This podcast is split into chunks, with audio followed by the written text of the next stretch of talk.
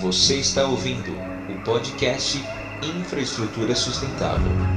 Olá, amigos! Estamos vivendo hoje no Brasil uma crise sem precedentes com relação à questão hídrica. A Agência Nacional de Águas declarou situação crítica em pelo menos cinco estados brasileiros.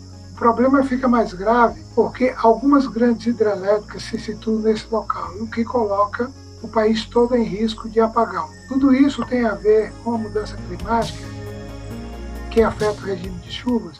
O que podemos fazer para não ficar sem água e sem luz? Eu sou Sérgio Guimarães e hoje vamos falar sobre um assunto que está todo mundo ligado, a crise hídrica e também que também é uma crise de energia. Aqui no GT Infraestrutura, esses dois assuntos são prioritários, até porque tem tudo a ver com a preservação de florestas, que é a fábrica de nossa chuva. Para conversar sobre esse tema, sobre esse desafio e suas possíveis soluções, nosso convidado de hoje é o Ricardo Baitello, do Instituto de Energia e Meio Ambiente, o IEMA, que há pouco tempo também estava na AB Solar. Para começar, Pode começar se apresentando e falando um pouco do seu trabalho nessa área, Ricardo. Boa tarde a todos, é um prazer estar aqui com vocês no podcast.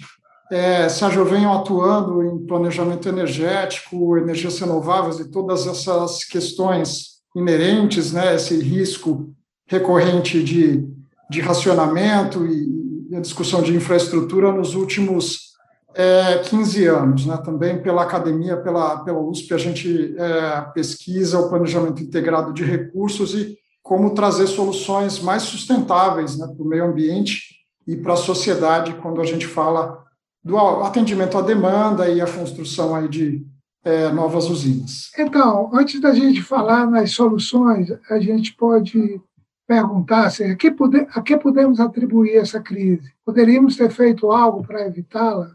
É, o que, que poderíamos ter feito no sentido de evitá-la ou minimizá-la? Essa é uma, é uma reflexão muito recorrente. Né? E a gente está vivendo um risco de racionamento mais uma vez. Esse risco é, sempre foi colocado na pauta nos últimos anos e é, dessa vez parece mais sério, parece que está realmente batendo a porta. É, muitos de nós viveram o racionamento que aconteceu em 2001, há exatos 20 anos, que foi fruto é, de um planejamento elétrico deficiente, ele mudou paradigmas, mas também foi fruto de uma, é, de uma variação aí do regime hidrológico, falta de chuvas. Nós sabemos é, que a tendência dessa variação hidrológica é, é de manutenção, né? nós vamos ter é, esse risco cada vez mais presente com as mudanças climáticas, e nós sabemos que é um risco termos uma matriz elétrica tão baseada em fontes hidrelétricas como vem sendo a nossa matriz. Né? Hoje, a gente tem uma matriz baseada por mais de 60% na, na fonte hidrelétrica, já foi 80%, 90%, e é claro que o que poderia está sendo feito é uma maior diversificação da matriz, mas não uma diversificação é, no sentido de, de, todas as fontes energéticas, e sim das fontes é, que são ambientalmente favoráveis, das fontes é, mais econômicas e das fontes socialmente justas. Então, sem dúvida, com o planejamento é, do setor, um planejamento adequado, a gente poderia ter uma inserção, uma penetração maior ainda das fontes eólicas solar do que a gente está experimentando, e também um reforço maior da transmissão dessa energia, que é novamente um gargalo é, que está é, é, trazendo esse risco maior de racionamento para todos. Então, você já começou a responder a próxima pergunta, né? Que é precisamos investir, o que precisamos fazer para evitar futuras crises, né? E como é que as fontes renováveis entram nessa equação. As fontes solares e eólicas seriam uma solução ou parte da solução para esse problema? É, sem dúvida nenhuma. Né? Quando, quando a gente tem um, um problema emergencial como é o racionamento, é, a margem de tomada de decisões ela é muito menor. Né? Então, é, a, a, a solução tem que, ela tem que se iniciar antes, né, num prazo de anos, para que a gente possa colher os frutos depois. Claro que é, existe uma margem importante de eficiência energética e gerenciamento da demanda, ou seja, do, é, do equacionamento dessa demanda de energia, né, uma coordenação maior dos recursos de eletricidade que a gente usa, mas, é, por outro lado, né, se a gente é, tivesse, por exemplo, tomado a decisão três anos atrás, quatro anos atrás, é, de manter leilões de contratação de energia nova e termos contratado mais eólicas e solares naquela época, a gente não estaria vivendo é, esse risco que a gente está vivendo hoje. Né? Naquela época, o Brasil estava em crise, estava tentando se recuperar de uma crise é, severa, com uma queda de PIB depois de muito tempo, e a análise do governo e do Ministério de Minas e Energia era de que não havia mercado e não era necessário contratar, porque a demanda não estava exigindo. Mas o que, é, o que foi colocado na época é que, é, com a contratação de fontes eólicas e solar, a gente poderia fazer uma blindagem e minimizar é, a contratação de térmicas emergenciais, que são o que realmente pesa no bolso de consumidor. Né? A gente está num, num, cenário grave, tarifário, com bandeira vermelha acionada, é, justamente por, pela falta de planejamento e também pela falta de reforço da transmissão de energia. Né? Com, essa, com a maior transmissão, a gente também poderia estar tá tendo a energia de eólica e de solar entrando mais facilmente no sistema, né? são duas fontes modulares de rápida instalação que poderiam atender rapidamente é, a todos os brasileiros. Então, é, muito se tem falado nesse, nesse momento na questão das térmicas, né? É, é uma alternativa bastante cara e também uma alternativa que emite é, CO2 também. Né? Como é que a gente precisa fazer para poder se livrar e diminuir a participação das térmicas no sistema também? Exato. A alternativa das térmicas, ela, ela é obviamente mais cara e foi o que livrou o país de outros riscos de racionamento aí na última década. Então nós não fizemos um, não tivemos um racionamento de energia, mas a gente teve um efeito imediato nas contas é, de luz e no bolso né, do, dos consumidores de eletricidade. É, o uso das térmicas ele tem que ser emergencial. A gente está falando de fontes é, mais caras e mais poluentes né, na medida do possível, a nossa, a, a nossa matriz tem todas as condições de ser o mais renovável possível. O Brasil é um país continental com, é, com potencial múltiplo de fontes renováveis, sustentáveis. Então, é, elas já são mais baratas, é, é, realmente uma questão de planejamento e de implementação dessas fontes.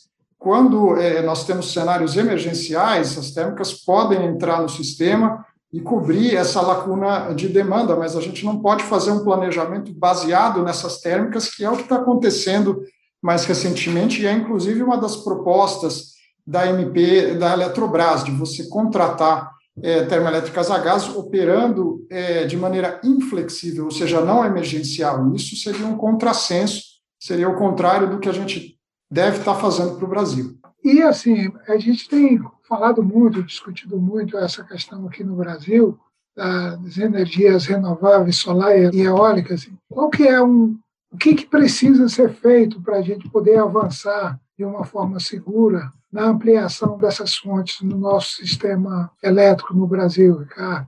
Olha, é, se a gente for analisar pelo lado positivo, muito, muito já se ganhou nesse terreno, né? Então, desde, desde o Proinfa, que foi o primeiro grande programa de incentivo a fontes renováveis, que não incluiu solar, mas incluiu eólica, foi plantada uma semente. Você tem indústrias grandes que movimentam uma quantidade grande de recursos, empregam muita gente e estão mudando a cara energética de estados brasileiros é, no Nordeste, no Sudeste, enfim, no Brasil inteiro. Né? Então, a gente pode falar da, da, geração distribuída solar, ou pode falar da eólica, é, mas tem algumas condições básicas né, que a gente tem que continuar respeitando para que essas indústrias continuem se desenvolvendo de maneira sustentável, que é a isonomia né, de condições, né, são fontes competitivas, né, quando você tem regras claras para contratar todas essas fontes, você consegue é, ter um planejamento é, para que elas possam atender a matriz de forma crescente. E a gente está falando hoje de eólica, que já é a segunda fonte, e, de, e da solar, que vai chegar muito perto disso aí nos próximos três anos. É, então, é, parte da, dessa receita é você garantir as condições, né, condições é, claras para contratação, seja nos leilões, ou seja na geração distribuída, que está sendo, está é, tá tendo esse debate na Câmara dos Deputados, né, via PL 5829, para que seja realmente fundamentado um marco legal né, para geração distribuída. Então, com, com esse caminho e com outras discussões regulatórias, também citando o exemplo aí de é, de restrições de operação de eólica em momentos de baixa de demanda, que está gerando a perda aí de, de receita é, de usinas, é possível o Brasil continuar caminhando rumo a uma descarbonização que é necessária, né, que é um compromisso de mais de 100 países no mundo, e o Brasil está é, tá ficando para trás, mas teria condições de, de chegar lá também. Me fala uma coisa, Ricardo, o, e a, a eficiência energética, como é que ela entra nessa nessa equação aí, nesse momento. É, a gente não tem ouvido, ouvido falar muito nisso aí. Qual é a importância de um programa de eficiência energética consistente desse, nessa, nessa equação aí? Sérgio, a, a, eficiência é um tema extremamente importante, infelizmente acaba carregando o ônus de ser aquela última medida a qual se recorre quando não tem nenhuma outra alternativa, né, de ser uma medida restritiva ou em alguns momentos até punitiva. E, na verdade, é, o Brasil tem esse paradoxo de ser um país que, por um lado, tem uma demanda reprimida muito alta, ou seja, você tem ainda um milhão de pessoas é, sem acesso à eletricidade e outros tantos milhões com acesso restrito, né, uma demanda reprimida, com acesso é, por geradores a diesel em comunidades remotas e isoladas. Por outro lado, você tem populações nos grandes centros urbanos fazendo um uso perdulário da eletricidade. Né? Houve, houve uma época em que, é, em que o Brasil teve é, uma boa situação em relação ao suprimento e que as pessoas é, não questionavam esse, esse uso, né, esse custo é, da eletricidade é, no, no, orçamento familiar. Né? Isso para diferentes faixas econômicas. Isso é um sinal ruim, né, porque é, traz aí uma, uma consciência e uma educação menor que tem que estar constantemente sendo reforçado. Né? No racionamento de 2001, o brasileiro é, fez a sua lição de casa e mostrou que, que era possível ter um uso mais racional dessa energia.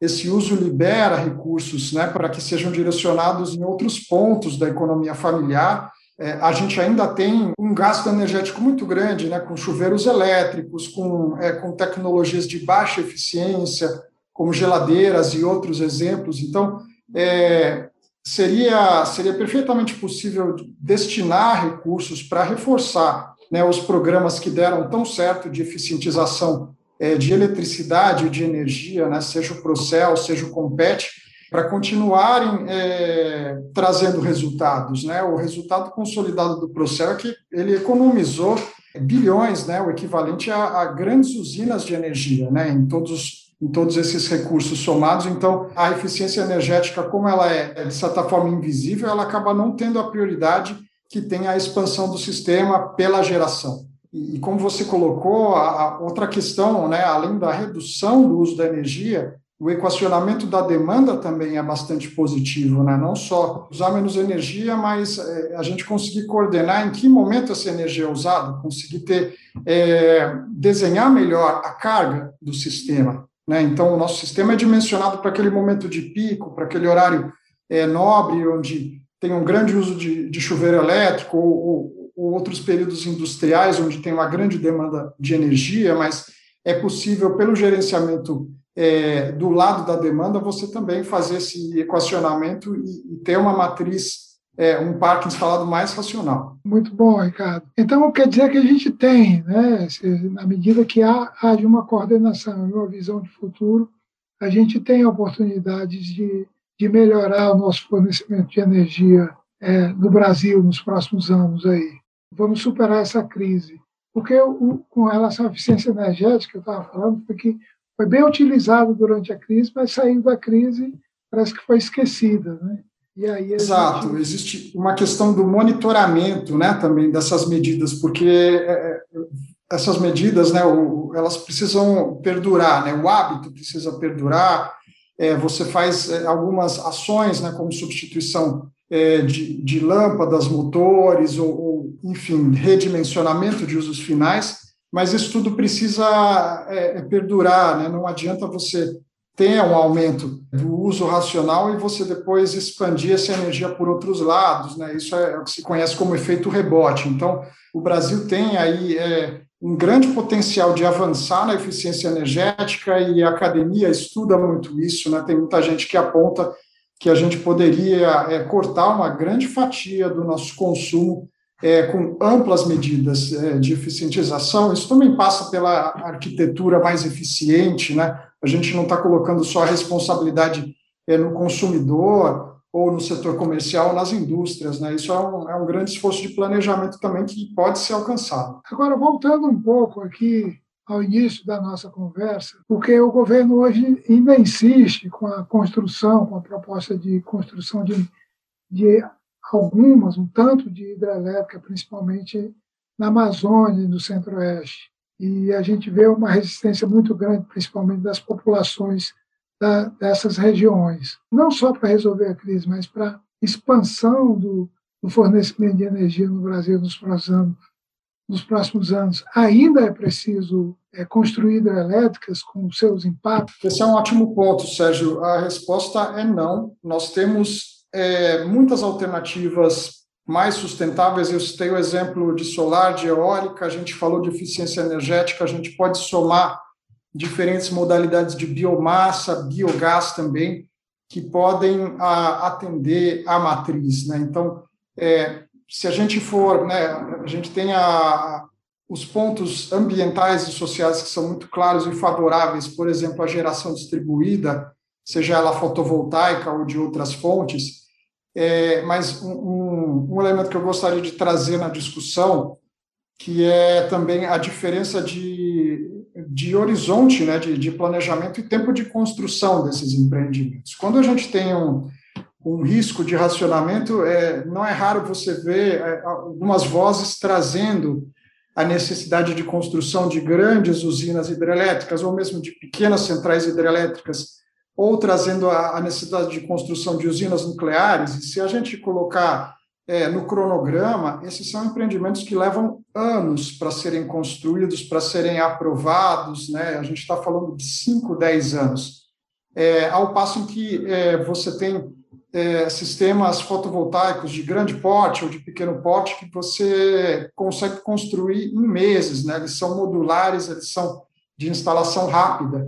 E se você observar na própria matriz brasileira, três anos atrás, você você tinha aí o primeiro gigawatt em geração distribuída fotovoltaica. Esse número está chegando a 6 gigawatts é, nos próximos meses. A gente está falando aí de 5 gigawatts, ou seja, metade de uma Belo Monte que foi construída em três anos.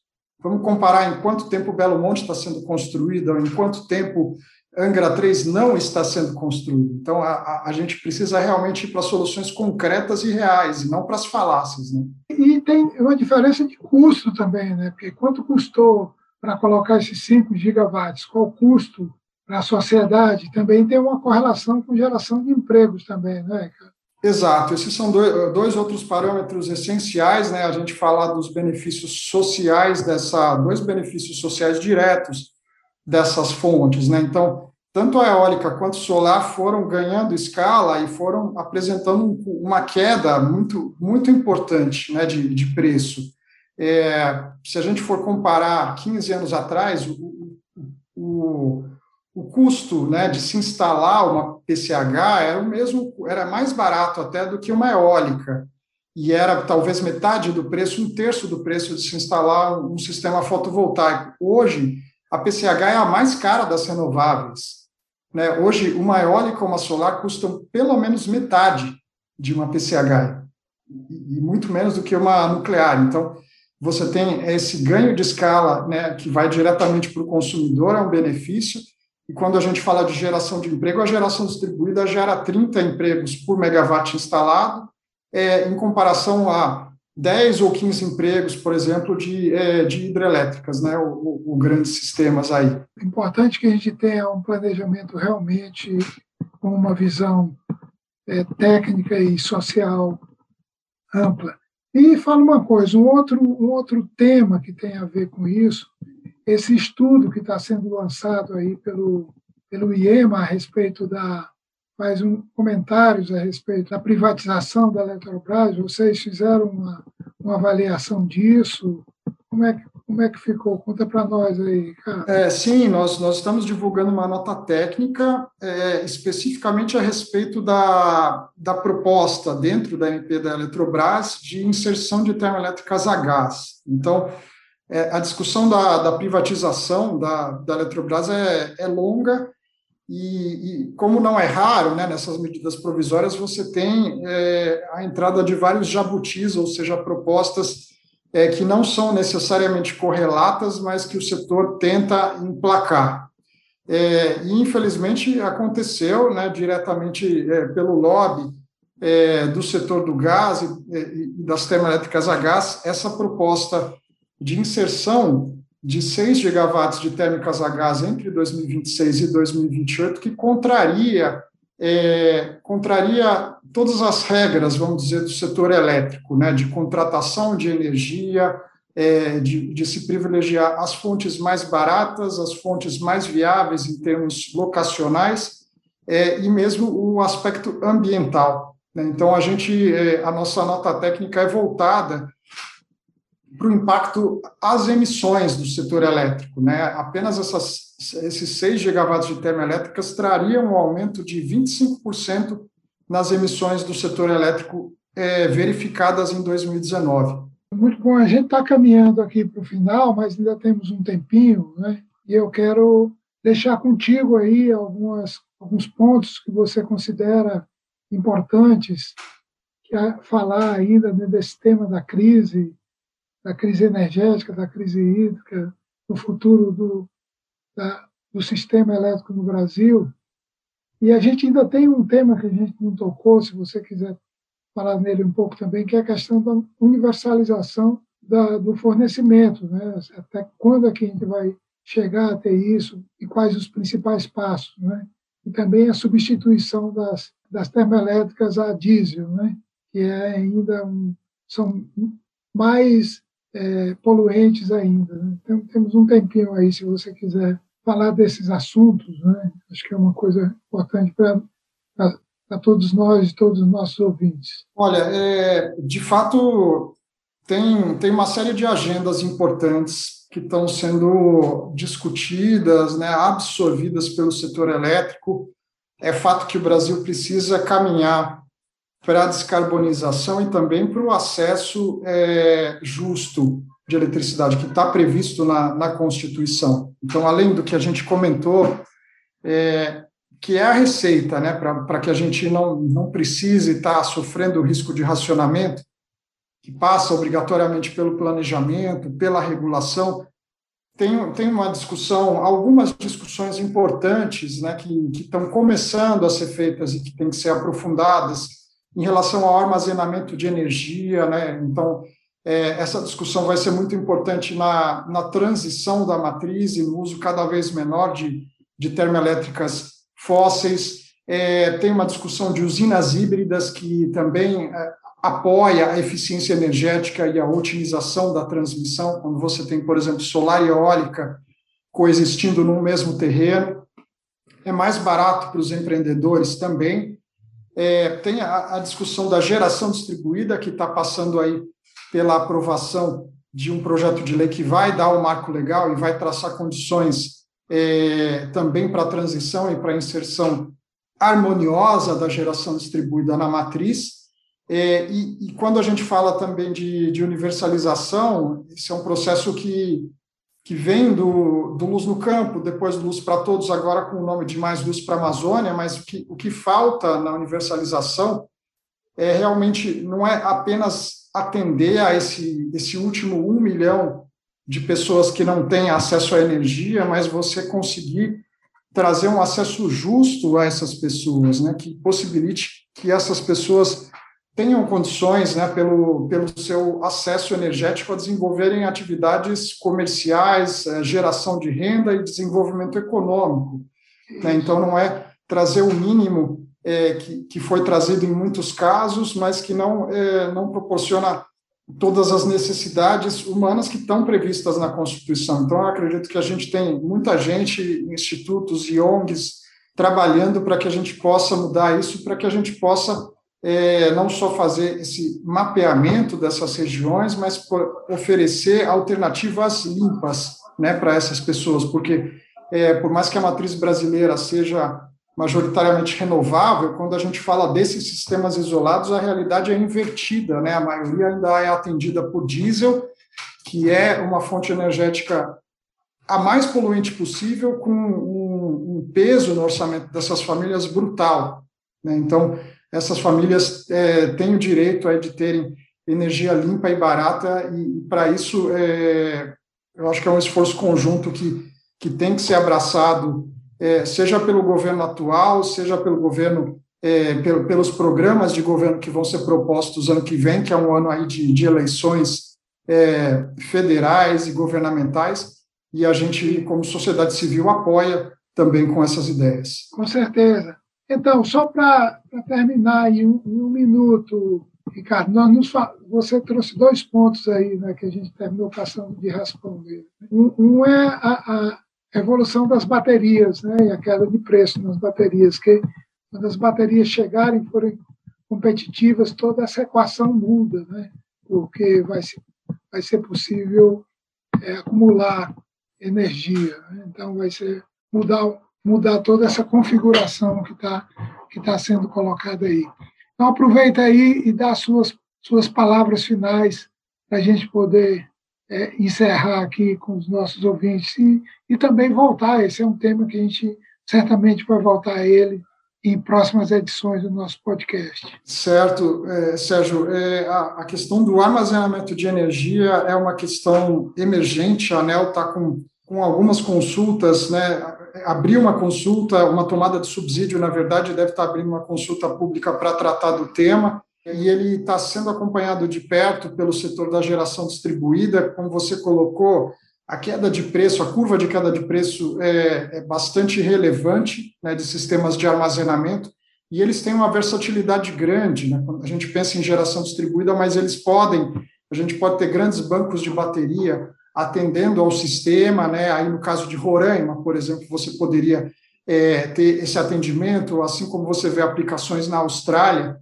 então, é, essa, essa inserção, essa regulamentação, que também passa aí pela desoneração, reduzir os tributos pesados que recaem sobre esses equipamentos, vão poder ajudar bastante a, a matriz elétrica brasileira com mais uma modalidade né, é, de, de atendimento à demanda. Essa é, um, é uma outra fronteira que a gente espera que, que seja tratada para que a gente não tenha, é, não volte a ter essa, essa discussão de risco de racionamento no futuro. Ok, Ricardo, dá para a gente continuar conversando aqui mais algumas, algumas meia horas, né? mas vamos ter que ficar por aqui hoje.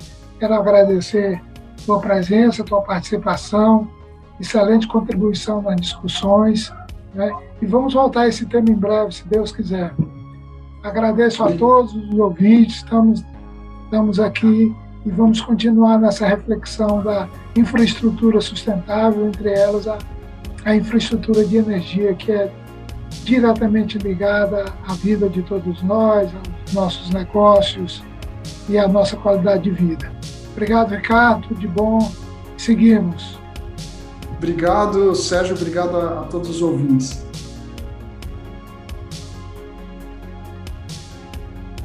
Este é um podcast que foi produzido pelo Mundo que Queremos e pelo GT Infraestrutura.